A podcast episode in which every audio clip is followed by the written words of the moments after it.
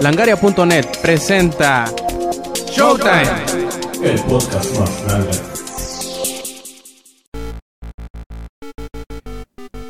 Hola y bienvenidos a una edición más de Showtime Podcast, esta vez el número 75, 75, bueno sí, digamos que sí, la 75, y este quien escuchan es Roberto Sainz o Rob Sainz en Twitter, y en esta emisión de su podcast favorito pues vamos a hablar un poquito de piratería, un poquito de demandas, un poquito más de algunas consolas que no, algunas eh, manufacturadores que no deberían hacer consolas, ustedes les pregunto, ¿Nintendo y Sony de- deberían siguiendo hacer eh, sus consolas?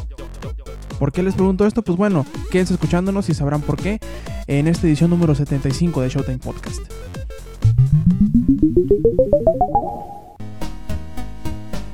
Y para empezar, pues vamos haciendo lo- la característica que es eh, platicarles el que hemos estado jugando y en esta ocasión como estoy en solitario, pues el que he estado jugando y la pura verdad es que nada más me la he pasado con The Elder Scrolls eh, 5 Skyrim y es un gran, un gran juego, no nada más por la extensión de- del mapa, no nada más por el número de, de por hacer, no nada más por, bueno, todas las opciones que te presenta el juego, sino porque la experiencia en sí es muchísimo más que la suma de sus partes, como dice por ahí el- dicho. Y la verdad es que sí les recomiendo muchísimo que le, que le entren, aún si les da un poquito de miedo, que sea demasiado absorbente, demasiado adictivo, demasiado cualquier cosa. La verdad es que vale muchísimo la pena, te da muchas opciones de, de jugarlo como tú quieras, ya sea que... eh, de hecho, al, momento de crear tu personaje no es como los anteriores en donde te, te pregunta mil cosas para encasillarte en una, en una clase, para ponerte en un signo en un signo estelar, no, nada de eso.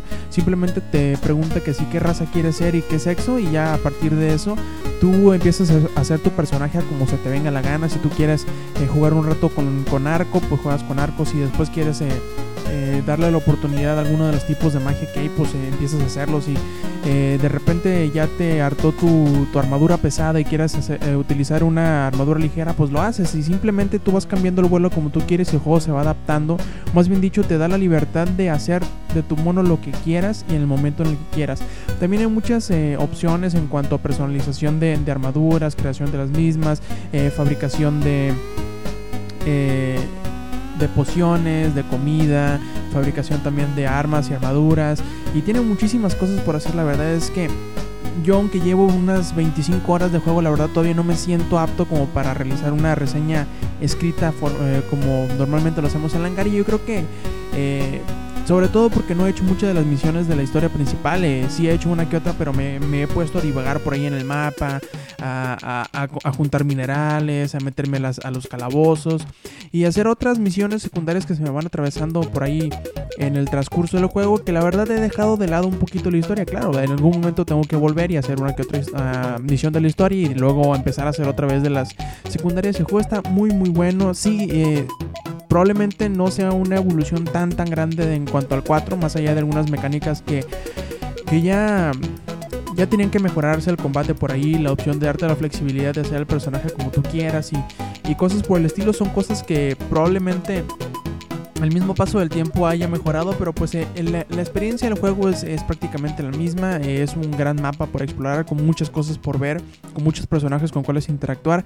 Y les digo, lo más interesante y lo más impresionante es eh, la manera en que te permite jugar a como tú quieras y no necesariamente te penaliza, claro, va a haber ocasiones en donde sí te convenga más eh, utilizar magia o te convenga más utilizar armas de cuerpo a cuerpo o arcos, pero pues serán serán la- las menos. Y si tú quieres especializarte en magia, pues puedes hacerlo así simplemente sin, sin fijarte que seas muy débil a la hora de recibir golpes o cosas por el estilo, porque habrá formas en las que las podrás, eh, pues digamos, contrarrestar como con el uso de compañeros o con el uso de alguna invocación. Y la verdad, denle la oportunidad. Yo creo que en esta semana, finales de esta semana que entra, voy a, voy a terminar la, la reseña para que la puedan leer en langaria.net. Y pues bueno, por mientras les adelanto que es un muy, muy buen juego.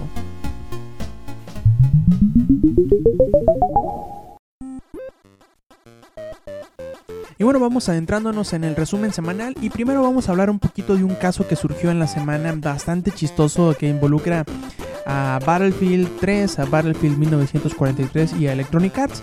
Pues eh, al principio de la semana una un abogado por ahí de nombre Edelson McGuire, creo que es el nombre de su firma de eh, levantó una solicitud de demanda de clase, que si no saben qué es una demanda de clase, pues es una demanda en donde el que está poniendo la demanda eh, le dice al público en general, bueno, miren, yo voy a hacer este tipo de movimiento y si ustedes han sido eh, partícipes o les han hecho este tipo de cosas, ustedes también pueden caerle para hacerle bolita a quien le queremos demandar. En este caso fue a Electronic Arts, que si mal no recuerdan a principios, no he dicho, mediados del año con el E3, anunciaron en la conferencia de Sony que se iba a regalar una versión eh, gratuita para el PlayStation 3 junto con Battlefield 3 del juego descargable de hace un par de años que se llama Battlefield 1943 y desgraciadamente como que se les olvidó em, em, o algo por el estilo porque a final de cuentas cuando ponías Battlefield 3 en ninguna parte podrías encontrar un voucher para descargarlo o en el mismo disco del juego. De ninguna manera podías acceder a él.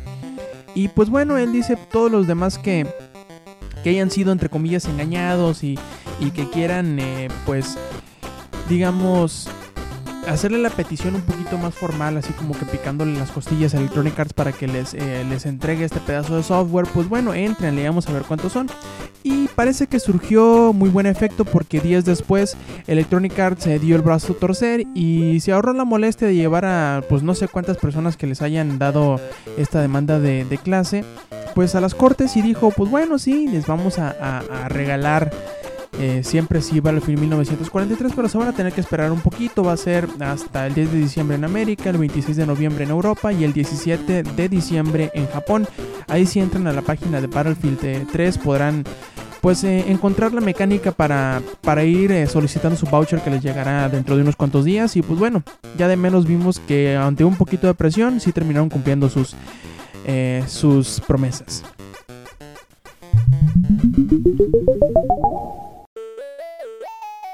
Durante los últimos meses hemos visto cómo la industria o algunos de los desarrolladores o estudios de mercado y analistas y todo eso, pues han dicho que prácticamente las nuevas consolas portátiles dedicadas al videojuego, pues no nada más son inútiles, sino que en realidad al mercado no le importan. Ya hemos visto por ahí varias eh, encuestas que lo, que lo apuntan hacia ella y parece que hay otra más en donde un estudio hecho por la empresa Cowen Company pues asegura que los jugadores casuales, entre comillas y autodeclarados en, esta encuesta, pues eh, tienen un interés más bajo cada vez más bajo en las consolas nuevas como el 3DS, el DS, el PSP o el PlayStation Vita y le dan como que su preferencia para pues perder el tiempo o más bien dicho utilizar ese tiempo muerto entre los camiones esperando alguna entrevista o algo por el estilo pues en los smartphones aseguran que, o más bien dicho, este eh, estudio, esta encuesta,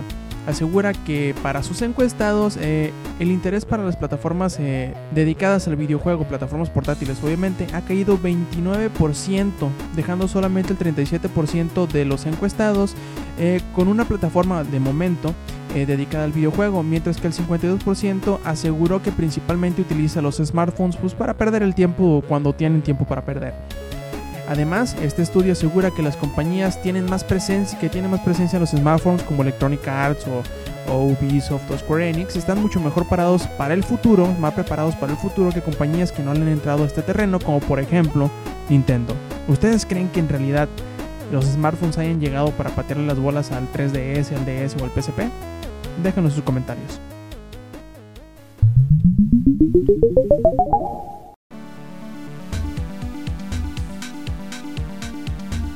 Ubisoft, ya que la habías hecho también al quitarle el DRM tan enfadoso que tenía Assassin's Creed para Revelations, pues ahora llegan algunos de los desarrolladores de sus títulos que van a salir a futuro, como por ejemplo Ghost Recon eh, Future Soldier y I Am Alive, pues a meter la pata.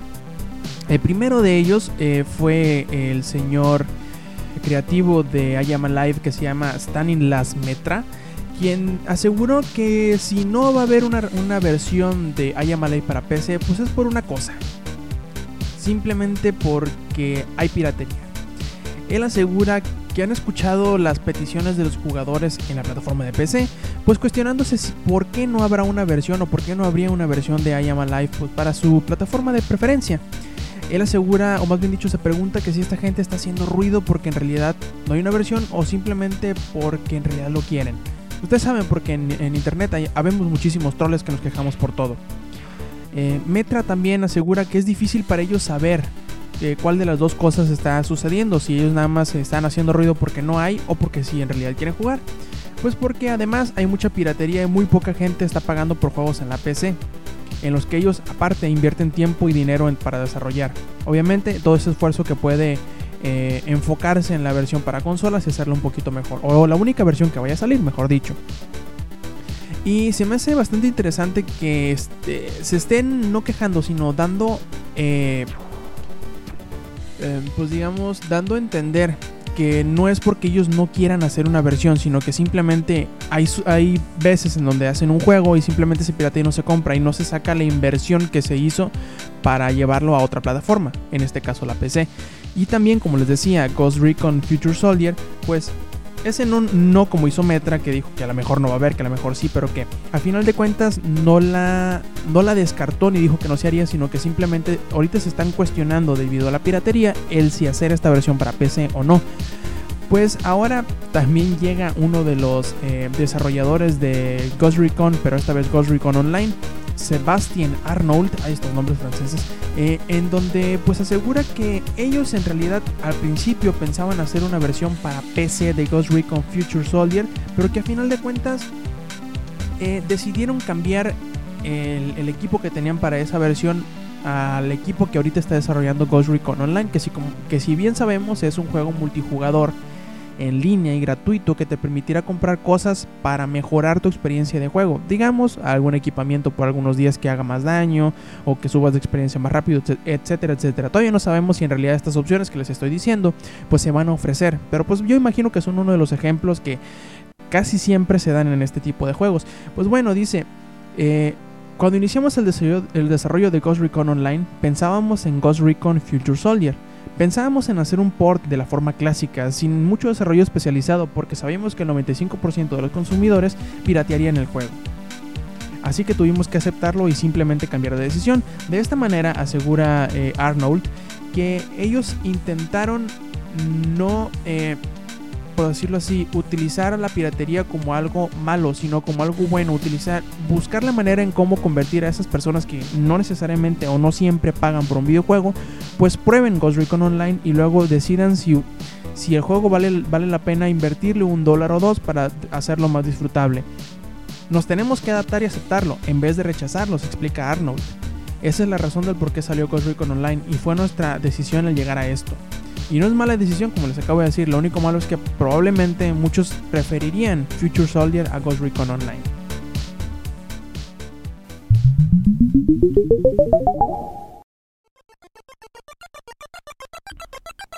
Justamente y en contraparte de estas declaraciones, en esta siguiente nota, pues llega uno de los, eh, de los personajes importantes dentro del sitio de que se llama Good Old Games, que si no saben, este servicio es muy bueno porque ofrece títulos viejitos que no necesariamente correrían en las máquinas nuevas, pues en descarga sin protección de DRM y a precios muy muy bajos. Bastante interesante la verdad. Si pueden échense una, una vuelta por gog.com o goodlegames.com en donde pues podrán eh, ver una gran eh, librería de videojuegos muy viejos y algunos no, no tan viejos que pueden eh, pues adquirir a precios bastante razonables. Este señor como que es este señor que se llama Trevor Longino, que es de Good Old Games, que les vuelvo a repetir, pues viene como que a decir algo que se pone en contraposición a lo que los señores de Ubisoft te comentaron hace ratito. Por ejemplo, él asegura que enfocarse en la piratería como el enemigo maligno de los videojuegos en la PC solo nos hace olvidar dos cosas. Primero que nada, nos explica, los piratas son mejores distribuyendo videojuegos que muchas de las compañías que se dedican a ello. ¿De qué otra forma alguien se arriesgaría a instalar malware o virus a través de un torrent si no fuera más sencillo obtener un juego eh, pues pirateándolo que usando medios tradicionales de distribución digital? Hay muchas cosas que podemos aprender a partir de la facilidad que hay para piratear un juego en comparación de comprarlo, instalar el cliente, parchar el juego, parchar el cliente, activar el juego, activar el producto en línea y finalmente ponerse a jugar. La segunda razón, nos explica Trevor, es que la gente simplemente va a piratear.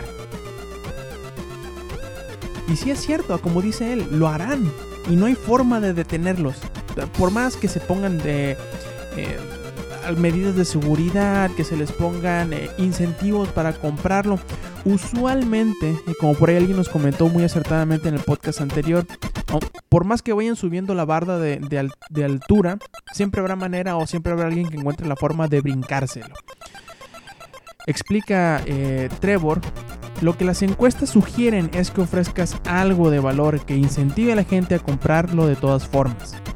Algunas de las fuentes más importantes del tráfico para Good Old Games vienen de los trackers de BitTorrent y sitios que promocionan juegos viejos denominados abandonware. ¿Y saben qué? Estos sitios muestran un porcentaje de conversión a compradores mucho mayor que el tráfico que obtenemos de Google. Usualmente, el primer acercamiento que la gente tiene hacia Google Games es a través de copias gratuitas e ilegales de los juegos que ofrecemos, y encuentran en nuestra oferta que es tan atractiva que terminan registrándose y consumiendo el contenido de manera legal. Y sí, hay muchos desarrolladores en que les ha, eh, les ha funcionado muy bien la piratería como, como medio no solo de marketing, no solo de, de, poner el juego en el mercado y que la gente por sí misma, por el trabajo de, la palabra hablada, o sea, de, de, boca a boca, como le dicen, pues va promocionando el juego. Oye, Minecraft, por ejemplo. Mira, este juego está bastante raro, está bastante entretenido, échale un ojo y aunque le pasen una, una copia ilegal, muchos de ellos lo comprarán de forma eh, legítima, irán al, sitio del desarrollador, consumirán el juego de la manera eh, legal porque les gustó. Y así ha sucedido con muchos juegos indies, no nada más con, con, con Minecraft, sino que a ellos aquí en Google Games también les ha servido. Y yo creo que es muy importante no nada más eh, pues tomar en cuenta que la piratería es algo que sí, de alguna manera u otra puede eh, dañar algunos estudios que hemos visto que sí, muchos han salido muy muy dañados ah, a partir de la piratería, sino que hay que encontrar la manera, como lo hicieron estos de Google Games, de utilizar la piratería a su favor. No nada más como, como medio de marketing, sino como manera de darse a conocer, sino también en la forma en que ellos se ahorran probablemente algunos eh, megas de, transferencia y a final de cuentas obtienen muchísimos más eh, clientes de lo que lo harían de medios comunes como son Google o como es, sería alguna mención hablada en un podcast como esto o en una revista.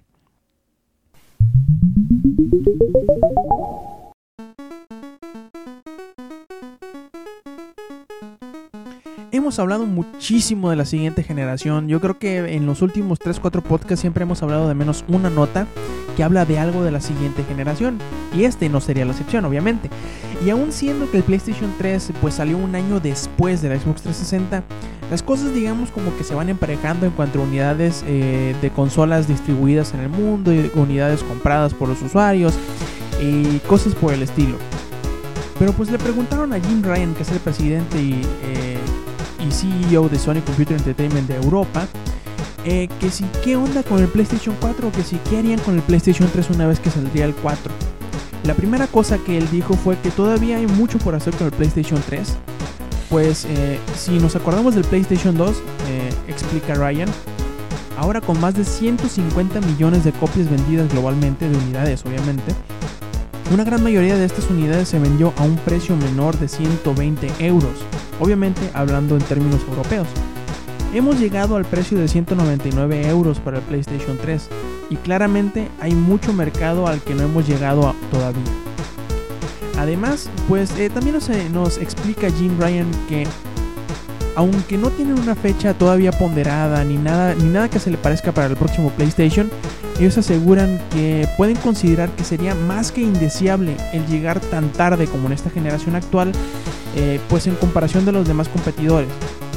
Lo cual podemos, eh, pues, interpretar como que no habrá un año de diferencia entre la primera consola que salga al mercado y hacia el Wii U y hacia el, el próximo Xbox y el PlayStation 4. Ahora solamente esperemos que esto no signifique que apresuren innecesariamente el desarrollo de la consola.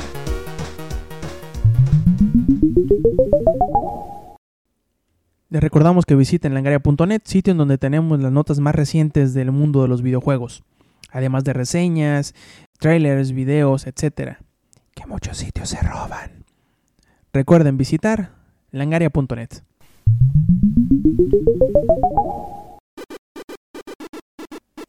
Y bien, lleguemos a la sección final del podcast que denominamos como Langareando, en donde agarramos una declaración de una persona bastante interesante del- de Europa, en donde sí se acuerdan, ¿no? Que al principio les preguntamos que si Sony y Nintendo deberían de dejar de hacer eh, hardware o consolas. Pues bueno, el señor Andy Payne, que es eh, el presidente del Interactive Entertainment del Reino Unido, o pues bueno, como lo conocen en sus siglas allá en, aquel, en aquella región, el UKIE, y él nos dice que, pues, así como muchos eh, rumores o muchas presiones que estaban teniendo, que estaba teniendo Nintendo de sus inversionistas para entrarle al mercado de los smartphones, pues él también entra y dice que sería un gran alivio que Nintendo y Sony hicieran únicamente contenido. Explica Payne. Imagínense algún Mario o algún Zelda en un iPhone o Android. La gente fácilmente pagaría 10 o 15 dólares por ellos para disfrutarlos en su teléfono. En serio, el contenido de Sony también es increíble. Uncharted es simplemente brillante. Y no crean que simplemente estoy diciéndolo por hablar. ¿A poco no sería genial que Nintendo hiciera contenido para los smartphones como muchos de los otros desarrolladores hacen? Claro, muchos pagaríamos para ver este tipo de licencias eh, o juegos inspirados en estas licencias para los smartphones, pero de eso a que simplemente dejen de hacer consolas creo que hay muchísimo trecho. Sí, ya hemos eh, fantaseado en un futuro en donde solamente hay una plataforma, pero desgraciadamente esto no va a suceder de la noche a la mañana. Menos si no hay un gran tropiezo entre medio. Porque sí, sabemos que Nintendo, aunque últimamente les, está, les ha estado yendo relativamente mal, siguen haciendo muchísimo dinero. Sus consolas usualmente cuando salen al mercado ya llevan ganancia implícita. Y si se venden millones y millones y millones de ellas antes de que bajen el precio, obviamente estamos excluyendo en este argumento el 3DS, ya para cuando, para cuando venden sus tantos millones de consolas ya ganaron muchísimo dinero. Solamente pregúntenle al DS o al Wii cómo les fue y cuánto dinero habrán eh, in- ingresado a Nintendo gracias a estas ventas de las consolas. Pues bueno, eh, no esperamos que esto vaya a suceder tan rápidamente. Que sí, que si llega a suceder y solamente se convierten en empresas de contenido, pues qué bueno. Hay muchas franquicias buenas en ambas consol en ambas compañías que valdría mucho la pena tener una misma consola. Ya hablemos de los, los Marios, los Zeldas, los Metroids, los Smash Brothers y por el otro lado los Uncharted, los God of War, los Infamous y todos esos títulos que sí, como bien dice el señor Andy Payne, todos pagaríamos 10 o 15 dólares para ver juegos quizá un poquito más pequeños, pero de la misma calidad a la que, nos tienen acostumbrados. ¿Ustedes qué creen? ¿Llegará un futuro en donde sí sean, son- sean simplemente proveedores de contenido de las compañías que ahora también hacen consolas? ¿Iremos a tener solamente una consola en el futuro? Déjenlo en los comentarios.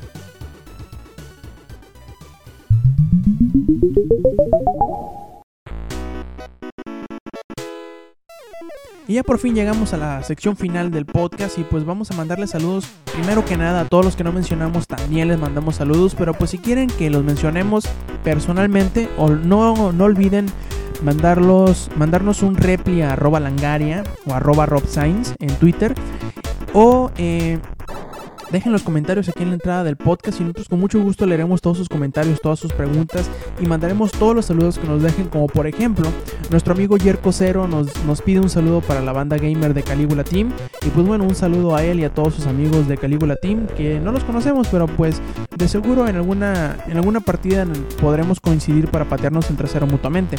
Y también nuestro amigo Paco Franco Magno, que es el conductor de otro de los podcasts de, de langaria.net, pues pide saludos para él, obviamente un saludo Paco, un saludo para Bishop y para nuestro gran amigo Mili Ninja, que también tiene otro podcast que es el Podcast Beta. Así de esta manera les recordamos que visiten langaria.net todos los días que tenemos eh, contenido nuevo y sobre todo los días que hay podcast nuevos que son los lunes, los miércoles y los sábados.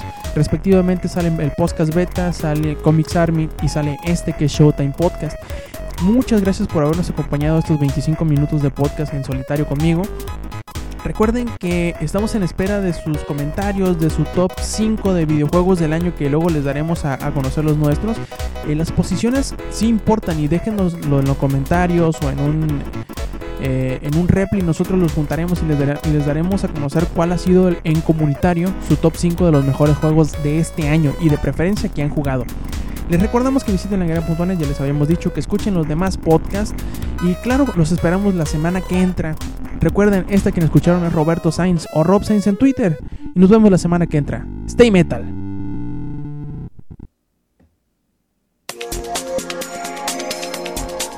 Langaria.net presentó.